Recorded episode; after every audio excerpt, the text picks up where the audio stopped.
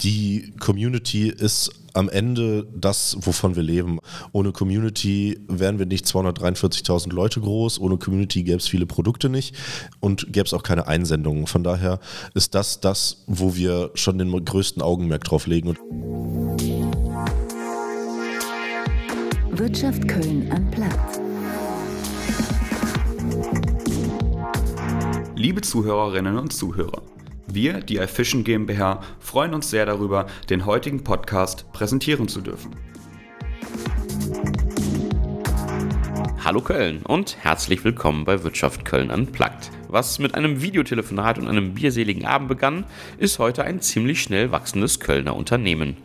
Die Instagram-Seite Köln ist cool hat fast 250.000 Follower in gerade einmal drei Jahren angehäuft und ist für viele jüngere Kölnerinnen und Kölner eine tägliche Informationsquelle. Für Absurdes ebenso wie für Wichtiges. Mit den Fanzahlen steigen auch die Umsätze von Köln ist cool. Was da alles zugehört und was noch kommt, Mitgründer Julius Karleis berichtet davon im Podcast. Mein Name ist Manuel Heckel. Viel Freude beim Gespräch. Dann freue ich mich sehr auf unseren heutigen Gast bei Wirtschaft Köln Unplugged und begrüße ganz herzlich Julius Karleis, einer der drei Co-Gründer von Köln ist cool, der größten Instagram-Seite mit Bezug zu unserer schönen Stadt. Herzlich willkommen, Julius. Einen wunderschönen guten Morgen. Vielen Dank für die Einladung. Schön, dass du da bist, Julius. Ähm, wir werden viel über das Digitale reden. Ich will aber einmal ganz kurz analog anfangen und wissen von dir, was dein Lieblingsort ist in dieser Stadt. Mein Lieblingsort ist vermutlich der Brüsseler Platz, mhm. an dem ich seit, lass mich überlegen, seit Abi-Zeiten so irgendwann rund um 2013, 2014 schon äh, Zeit verbringe und den Platz so auch ziemlich im Wandel mitbekommen habe ja. und da gerne äh, Kaffee trinke tagsüber oder einen Kölsch trinke abends und ähm, genau, die multikulturelle, äh, der multikulturelle Aspekt vom belgischen Viertel, wo ich auch wohne, mit dem Herzstück Brüsseler Platz ist schon so das, was mein Lieblings- oder Herzensort ja. in Köln ist auf jeden Fall. Fall. Ja. Äh, und auf der anderen Seite gibt es einen Ort, wo du sagst, er hätte den größten Verbesserungsbedarf in dieser Stadt. Da würde ich tatsächlich auch den gleichen Ort nennen, weil wenn man so, wenn man so viel Zeit in einem Viertel oder an einem Ort verbringt, fällt einem natürlich auch viel auf. Und gerade so, wenn man an die Sommermonate denkt, an die Lautstärke denkt und an den Müll denkt, der damit auch irgendwie mhm. hinten dran hängt. Und dann, wenn man irgendwie morgens um 9 Uhr Brötchen holen geht und dann die AWB diesen Platz sauber machen sieht, weil da, weiß ich nicht, zweieinhalbtausend Leute abends Bier getrunken haben. Ja. Ähm, ist es auch ein Ort mit Verbesserungsbedarf, vielleicht auch das allgemeine belgische Viertel. Vielleicht kommen wir auch später noch darauf, was so allgemein ähm, aus einer jungen Zielgruppe der Blick ist auf, auf Verbesserungsbedarfe in Köln hinsichtlich Ausgehkonzepte und so weiter. Mhm. Ähm, aber das wäre auf jeden Fall das, äh, was ich da in dem ja. Zusammenhang schon mal anreißen würde. Also die, die Balance zwischen begeisterter Nutzer und genervter Anwohner ist äh, genau. genau schwierig. Und ja. res gegenseitigem Respekt ja. in dem Zusammenhang, ja. Ja, wunderbar. Ähm, genau, ich würde würd gerne verstehen, ähm, wie Köln ist cool tatsächlich entstanden ist, wie auch dein Weg und der Weg deiner Co-Gründer aussah. Ich glaube, so 2019 ging es tatsächlich los mit ja, der Instagram-Seite. Genau. Wie, wie, wie kommt man drauf, dass man so eine Seite aufbauen also, startet? Ich glaube, das fängt damit an, dass man als Jugendlicher schon relativ viel Zeit im Internet verbringt mhm. und da auch so die Anfänge von 9gag und Meme-Kultur im Allgemeinen ja. so irgendwie mitbekommt. Und dann war es Anfang 2019, da kam gerade sehr viel, was so lokale Unterhaltung ging, mhm. anging, auf Social Media hoch. Am Anfang noch auf Facebook, dann hinten raus dann auf Instagram, als Instagram immer größer wurde. Und in dem Zusammenhang kamen dann erst so Memes über Deutschland, also vielleicht nochmal für den Zuhörer, der es vielleicht nicht weiß.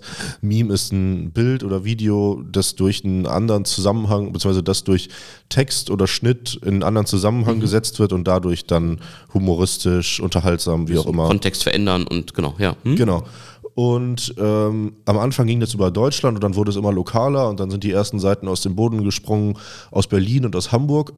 Und zu dem Zeitpunkt, das war Ende Mai 2019, bin ich, äh, habe ich gerade noch in Wien studiert und okay. habe Bachelorarbeit geschrieben in Psychologie und habe mit meinem Kumpel Tim telefoniert, den ich äh, seit ja, 2008 oder so kenne.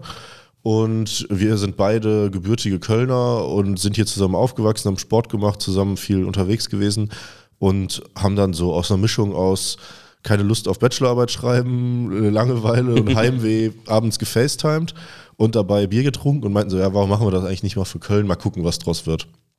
Und dann haben wir die ersten 20, 30 Bilder da hochgeladen, weil die ersten hatten wir sowieso schon in unserem WhatsApp-Chat rumfliegen mhm. und haben gesagt, ja, die haben wir, war jetzt nicht tolles Photoshop oder sonst irgendwas, aber das hat irgendwie vom Humor her funktioniert.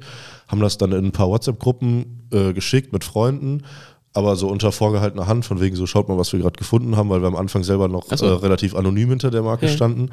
Und ähm, dann ging das relativ schnell, dass wir da gewachsen sind und haben wir auch sehr davon profitiert, dass Köln halt so eine Medien- und Influencer-Stadt Mhm. ist, weil macht man sich vielleicht mal über den einen oder anderen Influencer lustig, dann finden die das aber selber lustig und posten das in ihre, Ah, okay. ihre Stories Ja. und dadurch hatte das dann so einen ja, mehr oder weniger viralen Wachstum gerade so in den ersten Wochen hier in Köln, den wir selber gar nicht mitbekommen haben, weil ich, wie gesagt, da noch in Wien gewohnt habe und Tim äh, Anfang diesen Jahres erst zurück nach Köln gezogen ist aus Berlin. Das, das heißt, sozusagen die Wurzeln lagen in einem Gefühl für Köln, was euch beide noch verbunden hat, aber gar nicht in dem Vorortsein. Ähm, Genau, äh, genau. Und den ersten Hype oder das erste Stadtgespräch haben wir selber gar nicht so vor Ort mitbekommen, was wir rückblickend manchmal ein bisschen schade finden. Auf der anderen Seite wissen wir auch nicht, was draus geworden wäre, wenn man direkt ab der ersten Minute so live dabei gewesen Ja. wäre. Und gerade am Anfang hat es noch krass von dieser Anonymitätsnummer gelebt, dass man nicht wusste, wer dahinter steckt Mhm. und nicht wusste, wer das war. Und selbst unsere engsten Freunde, wir haben es einfach niemandem erzählt, so in den ersten zwei, drei Wochen. Mhm. Uns gefragt haben, so ja, wisst ihr, wer das ist oder sonst irgendwas, das war dann schon sehr, sehr witzig für uns auch. Ist das denn von vornherein, seid ihr mit einem klaren Ziel gestartet oder war es ein Feierabend-Bier-Facetime-Projekt? Es war wirklich ein Feierabend-Bier-FaceTime-Projekt. Also ähm, ich war, wie gesagt, wenn ich jetzt interviewt werde äh, oder mich unterhalte mit, wie hast du gegründet oder wie ist das alles entstanden, dann muss ich immer so dazu sagen, so ja, ähm, mein Ziel war gar nicht ein Unternehmen zu gründen, ehrlicherweise. So, mein Ziel war am Anfang einfach nur irgendwie unterhaltsames Zeug auf Instagram hochzuladen und die Leute zum Lachen zu bringen oder auch selber was zum Lachen zu haben dann zum Teil. Und dann ist jetzt über die letzten dreieinhalb Jahre da eher erst das Business draus entstanden. So. Wenn ich es richtig gelesen hatte, war, glaube ich, so Karneval 2020, also das letzte vor, vor dem Ausbruch der Pandemie, Ja. ähm, so ein Katalysator für euch, wo nochmal viel, viel passiert ist. Ähm, wie habt ihr das denn dann noch aus der Ferne oder, oder du dann auf dem Sprung quasi ähm, erlebt? Also was waren, waren Meilensteine, was das Wachstum angeht und ähm, genau, wann habt ihr auch gespürt, du, da, da geht vielleicht tatsächlich mehr? Genau, also um, um die Historie quasi von Mai bis Karneval 2020, was ja dann ist ja fast ein Jahr, um das quasi zusammenzufassen. Ich bin zurück nach Köln gezogen, Tim ist, hat zu dem Zeitpunkt noch in Berlin gewohnt und wir haben es selber nicht mehr zu zweit geschemmt bekommen, plus ähm, wir hatten so ein bisschen mehr Anspruch auch an das, was die Leute dann am Ende zu sehen bekommen haben. Also Foto, Video war halt immer noch so mit der Instagram-Story-Bearbeitung da irgendwie zwei, drei äh, Captions drauf geklatscht und fertig. Und äh, dann haben wir uns einen dritten ins Gründerteam dazu geholt, weil du sprachst am Anfang ja auch Ja. davon, Mhm. dass wir zu dritt sind. Ähm, den Vierrad, der schon zu dem Zeitpunkt sehr versiert in Photoshop, Illustrator, Videoschnitt, allem möglichen Grafikdesign war und ähm, auch bis heute hin quasi die Bereiche betreut, aber da kommen wir gleich zu. Ähm, und dann war Karneval 2020, wir waren zu dritt und da haben wir gemerkt, ah, die Leute markieren uns von sich aus in ihren Stories und wenn irgendwas Witziges passiert an Karneval, wenn irgendwelche Leute wild knutschen oder wenn äh, irgendwo getanzt wird oder Musik gespielt wird oder die Karnevalskapelle morgens in irgendein Schlafzimmer reinkommt, dann äh, wird das gefilmt und wir werden markiert und dann waren wir so der Sammelpunkt für jeden witzigen Karnevals-Content auf Instagram. Und das war schon ein Boost, so in den ersten, was war das über Karneval? Ich hab's in Zahlen nicht so ganz vor Kopf, aber sind da bestimmt, zu dem damaligen Zeitpunkt hatten wir schätzungsweise so 40.000 Follower und sind dann in der Woche Karneval so bestimmt um 15.000 gewachsen, was zu dem Zeitpunkt ja dann schon irgendwie fast ein Drittel war. Ja. Konntet ihr noch selbst feiern oder wart ihr die ganze Zeit beschäftigt damit zu Eine Mischung. Zu Wir waren immer eine Stunde feiern, dann eine Viertelstunde rausgestellt Mhm. vor die Kneipe, ein bisschen was gepostet und wieder rein. Ähm, und das ist ja mittlerweile auch, hat sich zu einem so der Hauptbestandteile von unserem Content entwickelt. Also, ähm, dass die Leute uns markieren, wenn irgendwas passiert in der Stadt und wir das dann reposten und wir so ein bisschen der Kanal sind für alles, was in und um Köln passiert. Mhm. Äh, das ist quasi an dem Karneval entstanden. Und wenn du jetzt nach weiteren Meilensteinen fragst, dann ist es, glaube ich, dann Ende 2020 haben wir die 100.000 geknackt, Mitte Dezember. Und dann Ende letzten Jahres haben wir die 200.000 geknackt, also haben uns in dem Jahr verdoppelt. Ähm, waren uns aber bewusst, dass wir das bis zum Ende dieses Jahres nicht nochmal verdoppeln Ja. können, weil irgendwann ist halt auch eine lokale Zielgruppe so ein bisschen ausgeschöpft, haben aber jetzt fast das Ziel erreicht, was wir uns für dieses Jahr gesteckt haben. Also wir haben jetzt fast eine Viertelmillion und gehen davon aus, dass wir auch bis äh, Jahresende noch die 250.000 knacken. Und das sind schon so die Meilensteine oder die großen, großen Wachstumsbeschleuniger gewesen. Gleichzeitig war auch ein, tatsächlich ein großer Wachstumsbeschleuniger alles, was so rund um Unwetter und Flut letztes Okay. Jahr war. Also das Ganze jetzt. Solche Nachrichtenereignisse sozusagen. Ja. Genau, ähm, sei es jetzt, wenn es gewittert, ähm, sind wir immer so, oh, gleich wird viel gepostet, gleich muss irgendwie Content stattfinden und damals auch Am Anfang war es ein bisschen schwer einzuschätzen, weil dann ist hier mal jemandem das Klo übergelaufen und dann hat es da mal aus der Decke getropft, so das war im ersten Moment noch witzig. Und dann kamen halt die ersten äh, Push-Mitteilungen aus dem Ahrtal, wo es dann auf einmal nicht mehr so witzig war, wo wir dann auch direkt alles runtergenommen haben und das Ganze dann auch eher als Informationsmedium genutzt haben zu, wie kann man helfen, haben mhm. auf unserer Website dann verschiedene Hilfsangebote ähm, gelistet und so weiter, das Ganze über Instagram dann wiederum promotet. Mhm. Also ist manchmal ein bisschen eine Gratwanderung dann gerade, wenn es um solche ja. Themen geht, aber genau, ja. das ist so aktuell der Way to go. Hatte ich mir tatsächlich auch nochmal aufgeschrieben. Also wie, wie gelingt das sozusagen, einen Ton zu finden zwischen lustig sein, du hast sozusagen die, die knutschenden Karnevalisten angesprochen, auf der anderen Seite sieht man jetzt auch oft bei euch als erstes, wenn es irgendwo brennt in der Stadt, weil jemand Rauchwolken aus seinem Bürogebäude filmt. Mhm. Ähm, wie findet man da den richtigen Ton und das richtige Niveau auch zwischen jungen auch ein bisschen unangepasster natürlich und gleichzeitig nicht unangemessen oder auch ähm, übergriffig. Das ist also wir haben jetzt keine, keine Guideline von mhm. zehn Punkten, wo wir sagen, okay, das muss auf alles zutreffen und dann wird es repostet. Ähm, es ist so ein bisschen Fingerspitzengefühl und am Ende auch Feedback von der Community. Also allgemein ist es uns halt wichtig, mit der Community zusammenzuarbeiten. Deswegen haben wir auch gerade diese ganze Einsendungspolitik oder was heißt Politik, ganze äh, Einsendungsgeschichte, dass die Leute uns das mhm. halt schicken. Und ähm, am Ende ist es dann Feedback und wenn viele Leute sagen, so, wow, das ist vielleicht ein bisschen übertrieben, dann merkt man das für dieses Mal und merkt sich das fürs nächste Mal, dass das so eine Grenze ist, die vielleicht nicht überschritten werden sollte. Am Anfang waren wir halt super roh und haben einfach alles da hochgeladen. Hauptsache es gab Publicity. Auf der anderen Seite gab es zu dem Zeitpunkt auch noch keine Werbekunden mhm. und so weiter. Also das ist mittlerweile ja auch eine Gratwanderung ja. in die Richtung. Und ähm, das ist, wie gesagt, Fingerspitzengefühl und Feedback von der Community. So wäre, glaube ich, zusammengefasst das. Und ein bisschen mittlerweile auch Erfahrung. Ich meine, wir machen das seit dreieinhalb Jahren so und dann kann man schon so ein bisschen einschätzen, auch was funktioniert, was nicht funktioniert. Ja. Ja. Du hast die, das Ziel der Viertelmillion angesprochen bis zum Jahresende. Ich hatte heute Morgen geguckt, 243.000, was ja trotzdem so ungefähr rein rechnerisch jedem vierten, vierten Kölner ungefähr entsprechen würde. Ähm, wisst ihr mehr über eure Followerschaft, wer das, wer das tatsächlich Schon ist, wo die herkommen? Was, Vom Alter ja, her sind wir äh, so zwischen 18 und 34, also eine klassische junge Zielgruppe.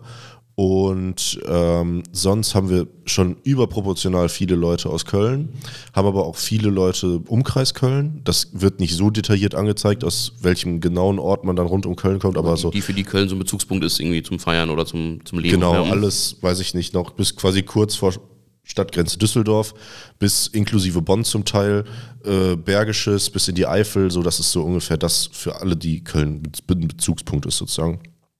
Und sonst haben wir relativ viel, auch das sehen wir gerade in den Bestellungen aus dem Online-Shop, ähm, relativ viele Leute, viele Exilkölner, die irgendwie mal hier gewohnt haben oder irgendeinen anderen Bezug zur Stadt haben und sich gerne, weiß ich nicht, an die Zeit erinnern oder hier noch Freunde haben oder einfach den Bezug zur Stadt nie verloren haben. Ein bisschen ähm, das, was ihr wart, als ihr es gestartet habt. Genau.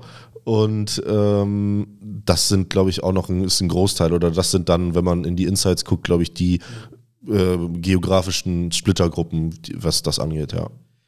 Ja. Du hast jetzt gerade schon so ein bisschen, ein bisschen angedeutet, wie es an, an Karneval 2020 aussah. Stunde feiern, Viertelstunde posten, reposten, taggen, wie auch immer. Ähm, wie sieht das heute aus bei einer Seite, die ja, ich, also ich gucke jetzt auch nicht zu jeder Tages- und Nachtzeit rein, aber in der sehr frequent ähm, Inhalt gepostet wird, egal eben ob Abend, Feierabend, Wochenende ist. Wie sieht die tatsächliche redaktionelle Arbeit aus? Also wie sieht die Betreuung der Seite aus? Das ist, das ist immer ein bisschen meine Lieblingsfrage, weil ähm, ich selber betreue quasi das komplette Projektmanagement mhm. von dem ganzen Unternehmen und trete den anderen beiden Jungs immer auf die Füße und sage, wir brauchen einen Contentplan, wir sind so unregelmäßig.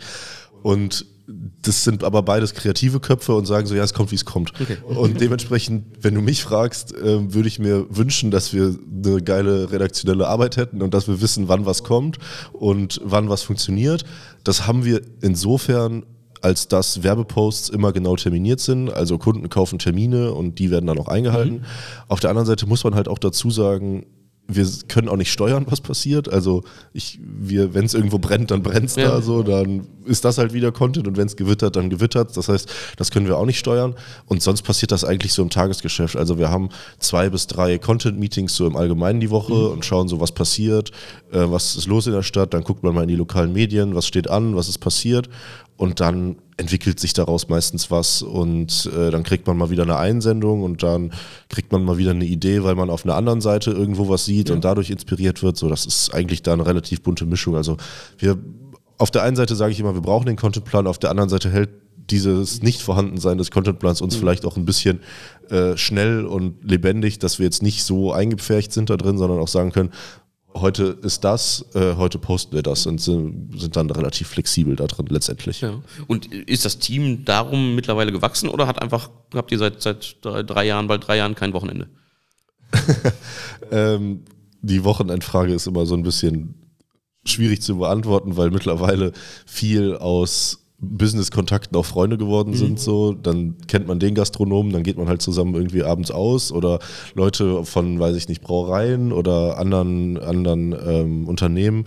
Deswegen ist das so verwaschen zwischen Wochenende und Nicht-Wochenende ja. immer so ein bisschen, ist immer so ein bisschen Geschäft und ein bisschen privat. Ähm, und sonst ist das Team an sich aber gewachsen mhm. so. Also wir sind jetzt mittlerweile zu sechs, siebt.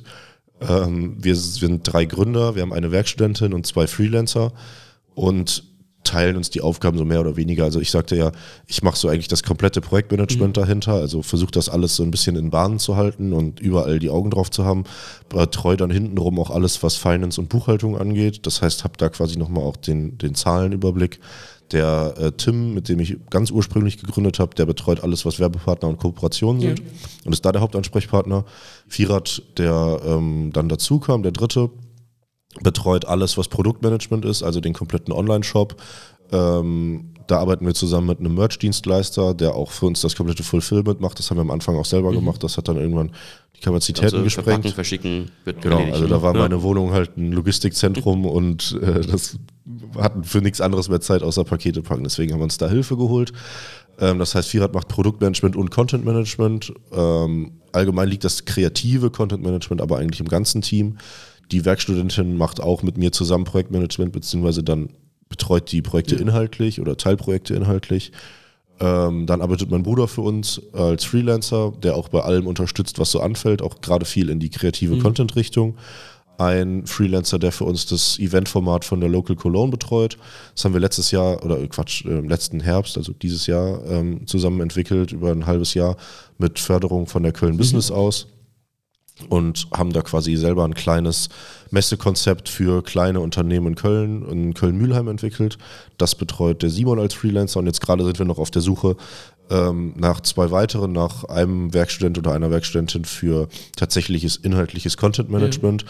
weil wenn wir, glaube ich, hinten raus auch noch auf den Ausblick in die Zukunft kommen, dann wollen wir uns ein bisschen weg vom, von der reinen Unterhaltung entwickeln, sondern wollen auch ein bisschen mehr zum tatsächlich Informativen kommen und suchen dafür jemanden als, äh, als Content-Werkstudent und im Kontext des Releases von unserem eigenen Likör, wo wir auch noch zukommen, ähm, suchen wir jemanden für Vertrieb und Logistik, ja. weil wir da gemerkt haben, dass den ganzen Tag rumfahren und äh, Akquise betreiben bei Gastronomen und mhm. am Ende auch die Ware ausliefern, äh, auch ziemlich viel Zeit frisst, wie es am Anfang das äh, Paketepacken für Merchandise getan hat. Deswegen suchen wir da auch noch eine Vollzeitunterstützung. Mhm sind wir schon in die ganzen Themen reingekommen. Das ja. ging irgendwie los mit äh, zwei Freunde schicken sich irgendwie Memes zu ähm, ja. von Wien nach Berlin quasi und posten es im Internet. Jetzt, ich glaube, auf deiner LinkedIn-Seite sprichst du auch davon, dass es mittlerweile sechsstellige Umsätze sind, die ihr tatsächlich mit, mit Köln ja. School macht. Ähm, wenn wir da nochmal in die, die Zeitleiste so ein bisschen reingucken, wann habt ihr zu zweit, zu dritt gemerkt, dass das vielleicht mehr sein kann als eben eine Meme-Seite, eine lustige, lustige Feierabendgeschichte? Also wann, wann habt ihr gemerkt, das, das könnte ein sowas wie ein Unternehmen werden. Also ich glaube so, dass das Grund, Grundpotenzial haben Tim und ich schon relativ früh okay. erkannt. Allerdings haben wir am Anfang und das auch über ein Jahr, also von Mai 19 bis Mitte 2020, haben wir sehr viel Wert darauf gelegt, erstmal ein Community Building zu betreiben und erstmal wirklich mit den Leuten in Kontakt zu treten, dass die quasi die Seite kennenlernen und den Tonus der Seite kennenlernen, bevor man direkt am Anfang mit der Merchandise oder Werbekeule kommt. So, ich denke, es wäre möglich gewesen, aber ich weiß nicht, ob es dann langfristig den Erfolg gehabt hätte, auf dem wir dann jetzt, bei dem wir uns jetzt befinden. Und dann haben wir ja Anfang, so Frühjahr 2020, haben wir überlegt, okay, mit welchem Produkt oder womit fangen wir an?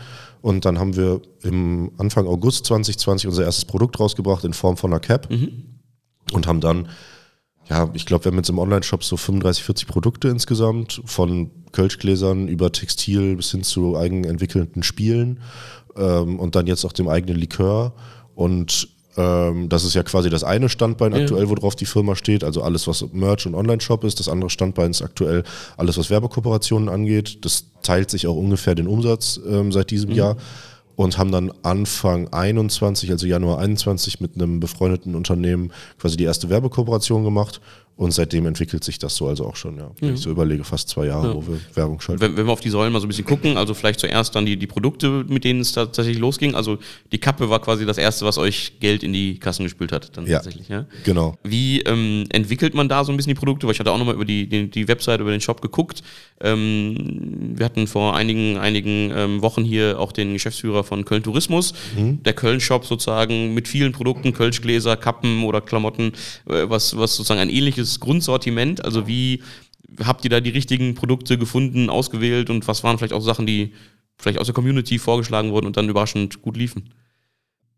Also was uns immer sehr wichtig ist, dass wir den Köln-Bezug an sich im Produkt haben. Allerdings wollen wir oder, oder schon bewusst wollen wir dieses ganz plakative Dom 4711 und ähm, das Köln-Wappen so, das ist bei uns ja eher nicht so vorhanden, sondern eher ein bisschen dezenter. Eher für Leute, die sagen so, ja, ich habe einen Bezug zur Stadt, ich würde auch was mit Köln-Bezug tragen, aber brauche jetzt nicht einen riesen Brustprint mit der Skyline drauf sozusagen. Deswegen sind wir da schon ein bisschen dezenter, haben ein Kölschglas, äh, Stick beispielsweise vorne drauf, das ist auch somit das bestlaufendste Produkt, haben ähm, die auch eine Textilkollektion nur mit 0221 vorne drauf gestickt, also mit der Kölner Vorwahl, wo witzigerweise ganz viele Leute aus der Community gar nicht wussten, was genau das ist, weil niemand mehr Vorwahlen benutzt so. Ja, stimmt, keine Handynummer, ne? Genau. Ja. Und ähm, dann ist es auch viel, was halt so Lifestyle und drumherum geht. Also natürlich ist Textil schon ein Standbein davon. Auf der anderen Seite ist auch, also die Kölschgläser laufen super und hinten raus tatsächlich auch, wo die Leute uns mega Feedback für geben, ist alles, was so Spiele angeht. Also wir haben zwei Quartetts rausgebracht. Erst ein äh, Kneipenquartett, dann ein Kioskquartett und zuletzt auch den äh, Taumelturm. Das äh, kannst du dir vorstellen, quasi wie Jenga, das Spiel Ah, ja. mit den Holzsteinen. Nur, dass auf jedem Stein noch irgendwas steht, was dann einen Köln-Bezug hat, was man dann irgendwie am äh, Abend mit ein paar Kölsch dann diskutieren muss Mhm. oder ähm, wer äh, Reihe um Kölsche Bands aufsagen, bis jemand keine mehr sagen kann. Also so Activity meets Jenga. interaktiv ist Jenga ähm, und da das lieben die Leute auch und da kriegen wir auch auf jeden Fall das beste Feedback für. Das heißt, von der Produktpalette her und von der Entwicklung her ist es immer so zu schauen, wo ist unsere Zielgruppe, worauf haben die Lust und das ist halt nicht ähm, weiß ich nicht, äh, nur ein Mauspad und ein Wandtattoo, sag ich mal, sondern schon eher das, was dann interaktiv ist, das, was modern ist und das, was am Ende des Tages auch ein gutes Geschenk ist. Also wir merken schon immer, dass jetzt wir uns in so mehr wir uns in Richtung Quartal 4 begeben, das auch meistens unser stärkstes Quartal ist. Unsere Produkte werden Weihnachtsgeschenke fangen jetzt an, quasi. Genau, Weihnachtsshopper. Hm? Genau. Und äh, gerade so, wenn man dann so Richtung Anfang, Mitte Dezember geht, ähm, sind schon so die meisten Umsätze da und da hat auch unser Merch-Team dann hintenrum am meisten zu tun, ja. Ja. Okay. Und das soll sich auch sozusagen noch weiter, weiterentwickeln und weiter, weiter ausgebaut werden. Genau, also ähm, die Produktpalette an sich, mit der sind wir an sich relativ zufrieden, wollen das an, an der an, an manchen Stellen immer weiterentwickeln, so, bringen auch, ich würde schätzen, so jedes halbe Jahr eine neue Textilkollektion raus, ähm, arbeiten da viel mit lokalen Künstlern zusammen, weil uns das auch wichtig ist, da irgendwie was zurückzugeben oder da Feedback aus der Künstler-Community zu haben. Ähm, wo sich das jetzt gerade im nächsten Jahr noch weiterhin entwickeln soll, dass wir auch mehr im Einzelhandel stattfinden. Also wir sind jetzt in zwei, drei äh, Concept Stores in der Innenstadt bei Shea und bei Eau de Cologne gelistet und sprechen gerade noch mit ein paar anderen und ähm, das ist so das Ziel, dann auch noch mehr im tatsächlich stationären Handel, Handel stattzufinden. Das haben wir halt zu Beginn kapazitär gar nicht abgedeckt bekommen und ist ja auch immer von der Produktionsplanung so ein bisschen schwierig, wie viel produziert man. Dann haben wir lieber einfach alles in den Online-Shop gejagt, dann war es da ausverkauft und dann war auch gut. Aber mittlerweile sind wir schon irgendwie an einem Standpunkt, wo wir schauen müssen, äh, wo kann man vielleicht noch ein paar mehr Upsales generieren oder bei Eau de Cologne in der, in der Spichernstraße ist das, bieten wir auch an, dass die Leute im Online-Shop bestellen und bezahlen, uns da nur abholen ja. als Pickup. Ähm, das bietet Shopify als Funktion an, das kommt uns auch immer sehr entgegen, weil in der Vergangenheit haben wir super oft äh, E-Mails bekommen, so hey, ich brauche heute ein Geburtstagsgeschenk, wo kriege ich das her? Dann mussten wir halt immer sagen, so ja, im Zweifel ruf mal kurz an, dann holst du es bei uns im Büro okay. ab, aber das sollte kein, ja. sollte kein äh, Usus werden. werden ja. genau, das sollte sich auch nicht unbedingt rumsprechen, ja. so, weil unser Lager halt auch nicht in Köln, Köln ist, sondern ein bisschen mhm. außerhalb. Und deswegen ist das so das, äh, wo es sich hinentwickeln soll hinsichtlich Merchandise, ja. Ja. Und, und wenn wir auf die Kooperation gucken, also Unternehmen, die letztendlich eure Reichweite nutzen, um, um Kunden zu erreichen oder zu, zu bestärken oder zu, zum Kauf zu verleiten, wie, wie ist das losgegangen? Also weil, weil das ja sozusagen dann doch eine, eine sehr regionale Zielgruppe, die ihr quasi, quasi adressiert. Also wer ist darauf neugierig? Genau, also ganz zu Beginn war es ein Unternehmen vom Freund von mir, der mhm. hat sich damals selbstständig gemacht mit so Hard Seltzer, das ist so Mineralwasser ja. mit Alkohol. Ähm, und der hat gesagt, so hey, du hast doch relativ viel Reichweite, lass uns das einfach mal ausprobieren. Er hatte gerade gegründet und wir hatten quasi als Testballon unsere erste Werbekooperation mhm. und wussten erstmal überhaupt nicht, wie auch unsere, unsere Community darauf anspringt. So. Weil es kann ja auch sein, dass es Feedback ist, so, äh, jetzt macht ihr Werbung, das geht ja gar nicht. Aber das haben wir mittlerweile ganz gut eingependelt bekommen. Okay. Und entwickelt hat sich das dann also am Anfang kamen relativ viele Leute tatsächlich auf uns zu, gerade auch von so Kölner Größen. Das ist auch so das, wo wir mit am stolzesten drauf sind, mit wem man zusammenarbeitet. Also sei es mit dem ersten FC Köln, mit den Kölner Haien, mit mhm. Gaffel, mit Deiters, so mit der Rheinenergie. Das ist schon so das mit NetCologne.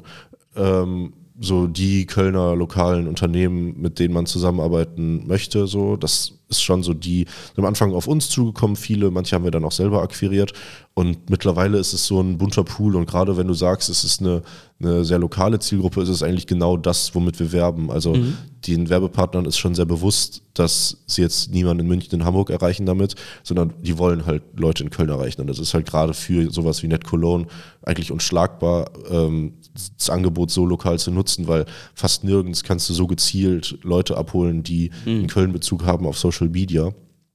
Und darüber hinaus sind es mittlerweile auch viele kleine bis große Startups, mit denen wir zusammenarbeiten, die halt in Köln launchen. Also sei es jetzt NeoTaste, das ist so eine Restaurant-Empfehlungs-App. Ja, mhm. mit denen haben wir eine große Kooperation gemacht und zusammen das Launch-Event veranstaltet und dann noch ein eigenes Event am Aachener Weiher veranstaltet. Ähm, mit Uber Eats haben wir zusammen, äh, zuletzt zusammengearbeitet, weil die auch in Köln gelauncht sind und die wollen halt eben diese sehr lokale, regionale mhm. Zielgruppe auch abholen. Also kommen, ja. kommen vom Größeren, aber gehen dann gezielt in einzelne genau. Einzelmärkte tatsächlich rein. Genau. Wenn, wenn, du die Kölner Unternehmen ansprichst, ich glaube, ich hatte jetzt ganz frisch auch noch die, die äh, Sparkasse Köln-Bonn genau. entdeckt, ne, genau. die jetzt, glaube ich, in diesen Tagen Seit äh, gestern oder vorgestern. Ja, genau. Ja. Also sozusagen da auch irgendwie äh, quasi versucht, ähm, glaube ich, Kunden fürs Girokonto, junge Kunden fürs Girokonto zu gewinnen. Ähm, siehst du da noch, noch mehr Potenzial auch für, für ich weiß nicht, kleinere Unternehmen, ähm, die das, das vielleicht auch noch verstehen müssen, welches Potenzial dahinter steckt? Ja, also an sich legen wir schon Wert darauf, auch kleine Unternehmen zu unterstützen, mhm. aber ob das dann tatsächlich über uns, also über tatsächlich Social Media der richtige Weg ist, da gehen wir dann auch immer in den Diskurs mit den ja. Unternehmen, weil ähm, ich meine, bei einer Reichweite von 243.000 Leute kostet so ein Post halt auch tatsächlich gar nicht so wenig Geld, mhm. muss man sagen. Und ob sich das dann für die lohnt, über uns einfach in Story oder Feed zu investieren, ist immer so schwierig zu sagen. Deswegen haben wir da eben dieses Event-Format Local Cologne etabliert, wo wir jungen, kleinen Unternehmen die Möglichkeit geben wollen, sich vorzustellen. Das war jetzt zuletzt sehr handelsfokussiert, also es war ähm, Geschirr, Möbel, Bier, Wein, Kaffee, äh, Klamotten, das war von bis eigentlich. Das ist jetzt noch nicht so ein quasi digital B2B-Nummer, mhm da bieten wir dann immer an, bei uns im Adventskalender mitzuarbeiten, der jetzt tatsächlich leider für dieses Jahr schon voll ist, weil er in mhm. zehn Tagen losgeht oder zum Glück schon voll mhm. ist, wenn man so sagen kann.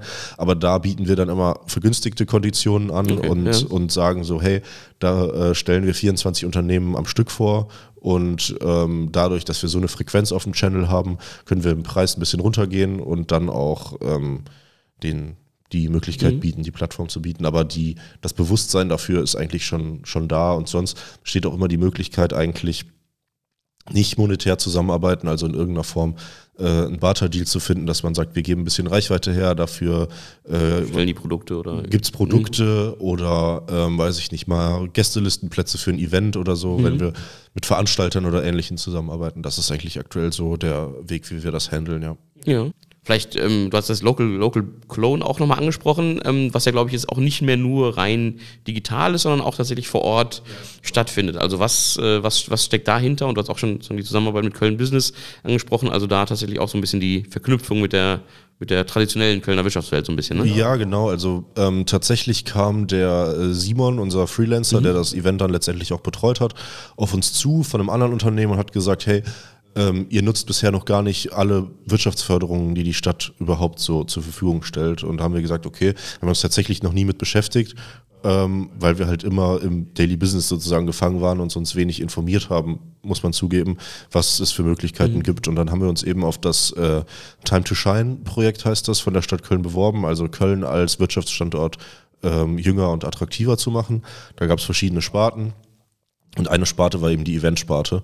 Und da haben wir mit, glaube ich, vier oder fünf anderen Eventveranstaltern den Zuschlag bekommen und haben dann in dem Kontext das Digitale und Analoge verknüpft, mhm. was auch so, ich glaube, ganz langfristig unser Ziel ist, wenn man so ein bisschen danach fragt, weil wir machen uns über alle so ein bisschen lustig auf der Seite, sind aber so von wegen, jede Jack ist anders, auch der Meinung, am Ende können auch alle zusammen irgendwie Spaß haben mhm. und ein Kölsch oder was auch immer trinken. Und die Leute so im Real Life zu vereinen, wenn sie online miteinander lachen, das ist eigentlich so ganz langfristig unsere Vision dahinter.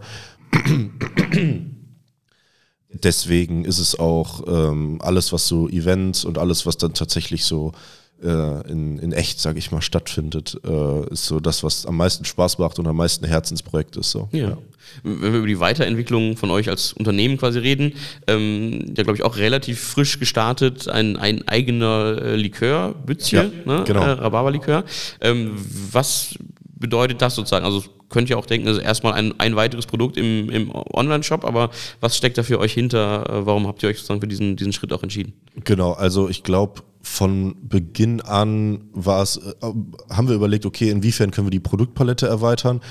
Es ist jetzt aber nicht in erster, also es soll nicht der Kölnes Cool Likör sein, deswegen haben wir ihn auch nicht so genannt, mhm. sondern haben ihm von Anfang an ein eigenes Branding gegeben, haben ihn von Anfang an Bützje genannt, mit einer komplett eigenen CI, komplett eigenes Branding und ähm, daraufhin haben wir dann halt überlegt, okay, welches Produkt könnte uns denn könnte uns denn Spaß machen und da wir selber ab und zu auch ganz gerne mal Kölsch und Likör oder mhm. Schnaps trinken, haben wir gesagt, okay, das könnte funktionieren, da haben wir selber auch Bock drauf, uns überhaupt mal in die Materie einzuarbeiten. Und die Idee kam letztes Jahr im Sommer, so im August 21 würde ich schätzen. Und dann hat es jetzt tatsächlich bis Oktober 22 gedauert, bis mhm. wir die erste Flasche in der Hand hatten. Mhm. Also von der ersten Rezepturfindung bis zur Produzentensuche. Wir produzieren jetzt äh, mittlerweile bei Sünner in Kalk, ja. mhm. in der Malzbühle. Und ähm, genau, das war so der Prozess dahinter. Und das ist langfristig jetzt vielleicht nicht das Produkt, in, was in erster Linie auf der Hand liegt, muss man sagen, so, weil ich glaube, wenn man jetzt einfach weiter nur Sales über einen Online-Shop mhm. pushen wollte, dann gäbe es einfachere Wege. Aber das ist das soll sich mittel- bis langfristig schon so als komplett drittes Standbein von okay. Köln ist cool entwickeln. Also es soll kein Side-Projekt sein, sondern schon auch eine Sache, auf der äh, quasi auf der die Firma im Allgemeinen noch fußt, quasi der komplette Likörproduktion bzw. Vertrieb hinten raus. Mhm. Weil wir auch durch die Vergangenheit sehr viel, äh, sehr viel Kontakte zur Gastronomie schon hatten und ähm, dadurch schon so ein bisschen das Fuß, den, den Fuß in der Tür hatten und genau, das war, das war so der Weg zu Bützje und das läuft jetzt seit ja, drei oder vier Wochen und sind dann jetzt auch schon in 15 Gastronomien drin und in fünf Kiosken drin, sprechen gerade mit der Rewe West für eine mhm. Listung für Anfang des Jahres.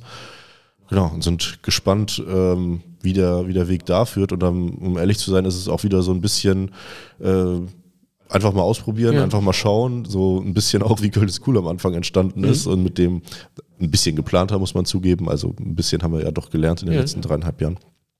Aber auch so ein bisschen, weil ihr es machen wolltet, ne? weil man jetzt überlegt, dass das wahrscheinlich, sagen wir auch äh, letztendlich die Marge auf so einem, so einem äh, Social Media Kooperation wahrscheinlich nochmal noch mal besser ist und einfacher als sich dadurch Handel und, und ja, Logistik zu, zu schlagen. Auf jeden Fall. Also am Ende ist es undankbar, wenn man will. Ja. Ne? Also wenn man überlegt, was man an, an Zeit und, ähm, und, und, Herzblut da rein investiert, dann ist es halt das, was richtig viel Spaß mhm. macht. Wenn man aber einfach nur Zeit gegen monetären Gegenwert aufwiegt, dann macht eine normale Werbekooperation auf Instagram auf dem Konto schon mehr Spaß, mhm. wenn man so will. Aber das ist eigentlich schon immer auch der Grundsatz, den wir uns stellen. So, wir sagen, okay, wir handeln auf jeden Fall unternehmerisch und wollen auch wachsen und wollen auch neue Umsatzziele erreichen. Aber wir wollen das nicht mit Sachen machen, wo wir selber keinen Bock mehr drauf mhm. haben, weil so sind wir nicht als Firma entstanden und so hat am Ende auch keiner mehr Lust für uns zu arbeiten und am Ende haben wir dann auch selber nicht mehr Lust für uns zu arbeiten. Deswegen ist das, was so allgemeines Klima und allgemeines Herangehen mhm. so angeht, schon so der Way to go, ja.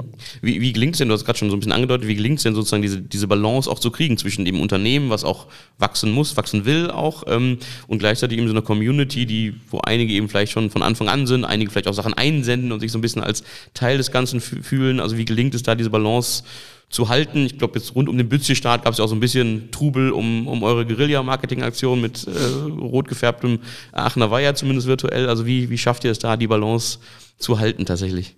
Genau, also die Community ist am Ende das, wovon wir leben. Also ohne Community äh, wären wir nicht 243.000 Leute groß, ohne Community gäbe es viele Produkte nicht und gäbe es auch keine Einsendungen. Von daher ist das das, wo wir schon den größten Augenmerk drauf legen. Und am Anfang war das schon so ein bisschen, ja, wie soll man sagen, ich würde es nicht Erziehung nennen, aber am Gewöhnung. Gewöhnung, genau. Man muss die Leute dran gewöhnen, so, hey, wir providen euch hier eigentlich täglich Content, manchmal mehrmals am Tag. Das nimmt ordentlich Zeit und auch ordentlich ähm, Hirn teilweise in Anspruch. Mhm. So ein bisschen müsst ihr verstehen, dass wir auch was damit verdienen wollen. Und ich glaube, wenn man da in den offenen Diskurs geht mit der Community, ist das das, was uns am Ende, glaube ich, dahin gebracht hat, wo wir sind, weil teilweise gibt es mittlerweile Werbeposts, die besser geliked sind als manche einfach nur so ausgedachten Posts, weil sie dann wieder so Faust aufs Auge sind und mhm. genau passen. Und dann on top gibt es, weiß ich nicht, noch einen Gutschein oder noch ein Gewinnspiel oder sonst irgendwas.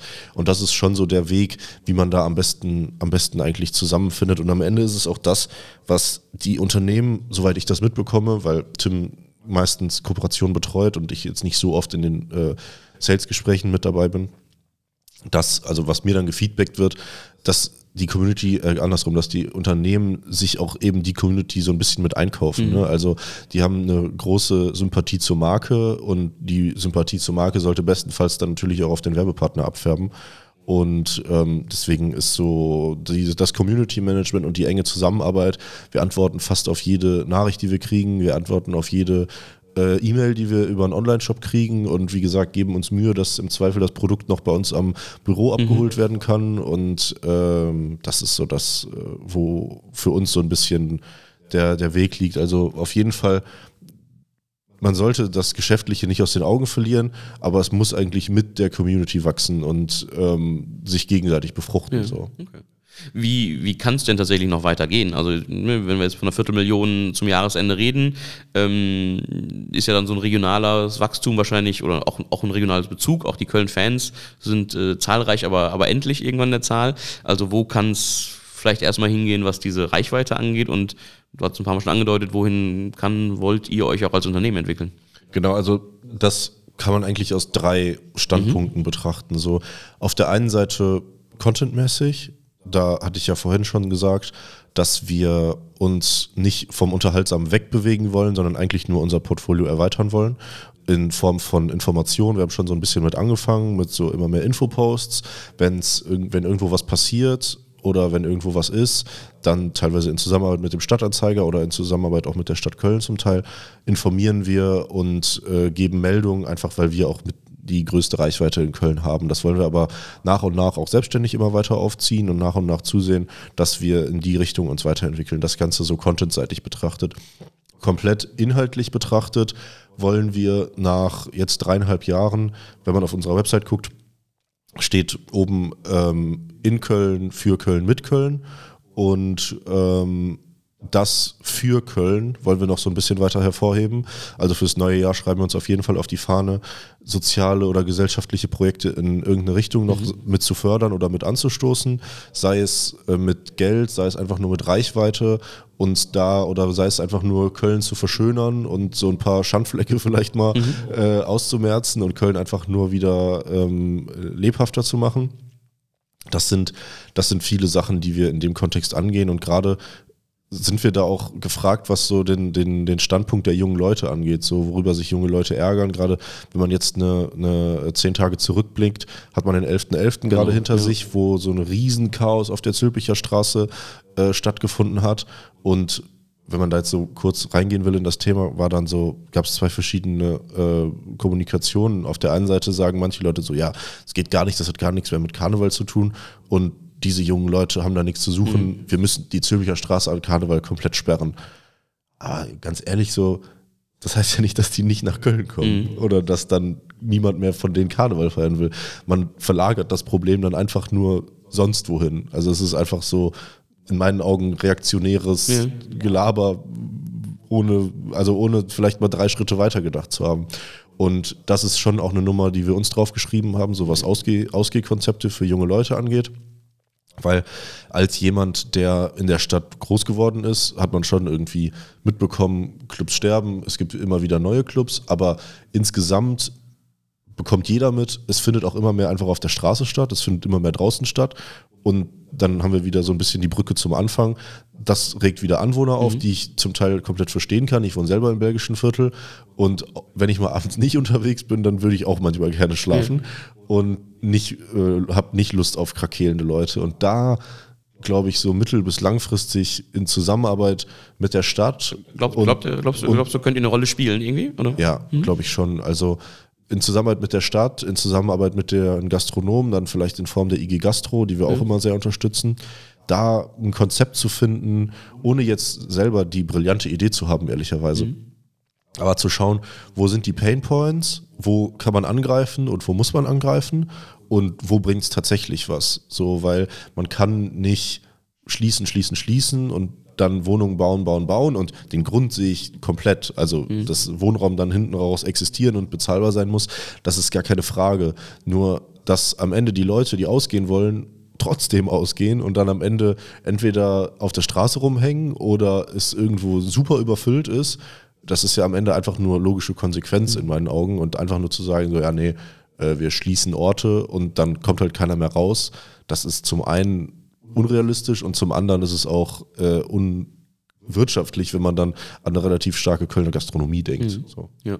Jetzt äh, abgesehen sozusagen von deinem Alltag im, im, belgischen Viertel, dein Alltag als Unternehmer, was ja auch so ein bisschen zufällig passiert ist jetzt tatsächlich, so, so mitten raus aus dem Studium. Ja. Äh, wie, wie, wie, wie lebt es sich damit?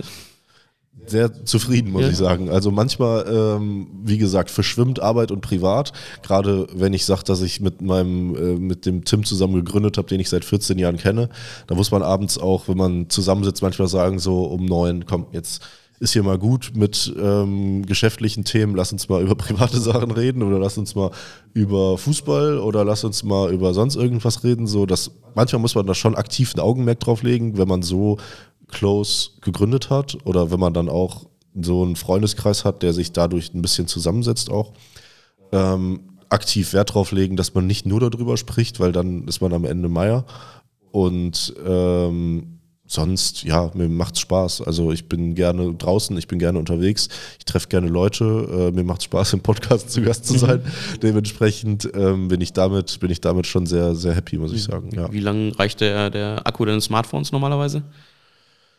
Wenn ich Glück habe, einen Tag. Ich habe jetzt aber auch ein relativ neues Modell, ähm, wobei ich schon zwischendurch auch immer wieder ein bisschen lade. Also eigentlich jedes Ladekabel, was ich so, ähm, was ich so sehe, greife ich mir, um mir nochmal zwischendurch so 10, 20 Prozent draufzuladen, dass ich nicht komplett auf Grund laufe.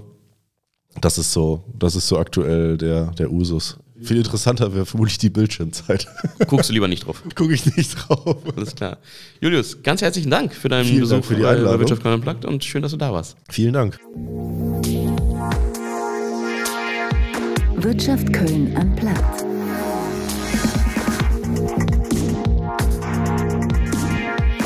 Gehören Sie denn schon zu den 243.000 Followern von Köln ist cool? Wenn nicht, wäre jetzt natürlich noch eine gute Gelegenheit, der Seite zu folgen.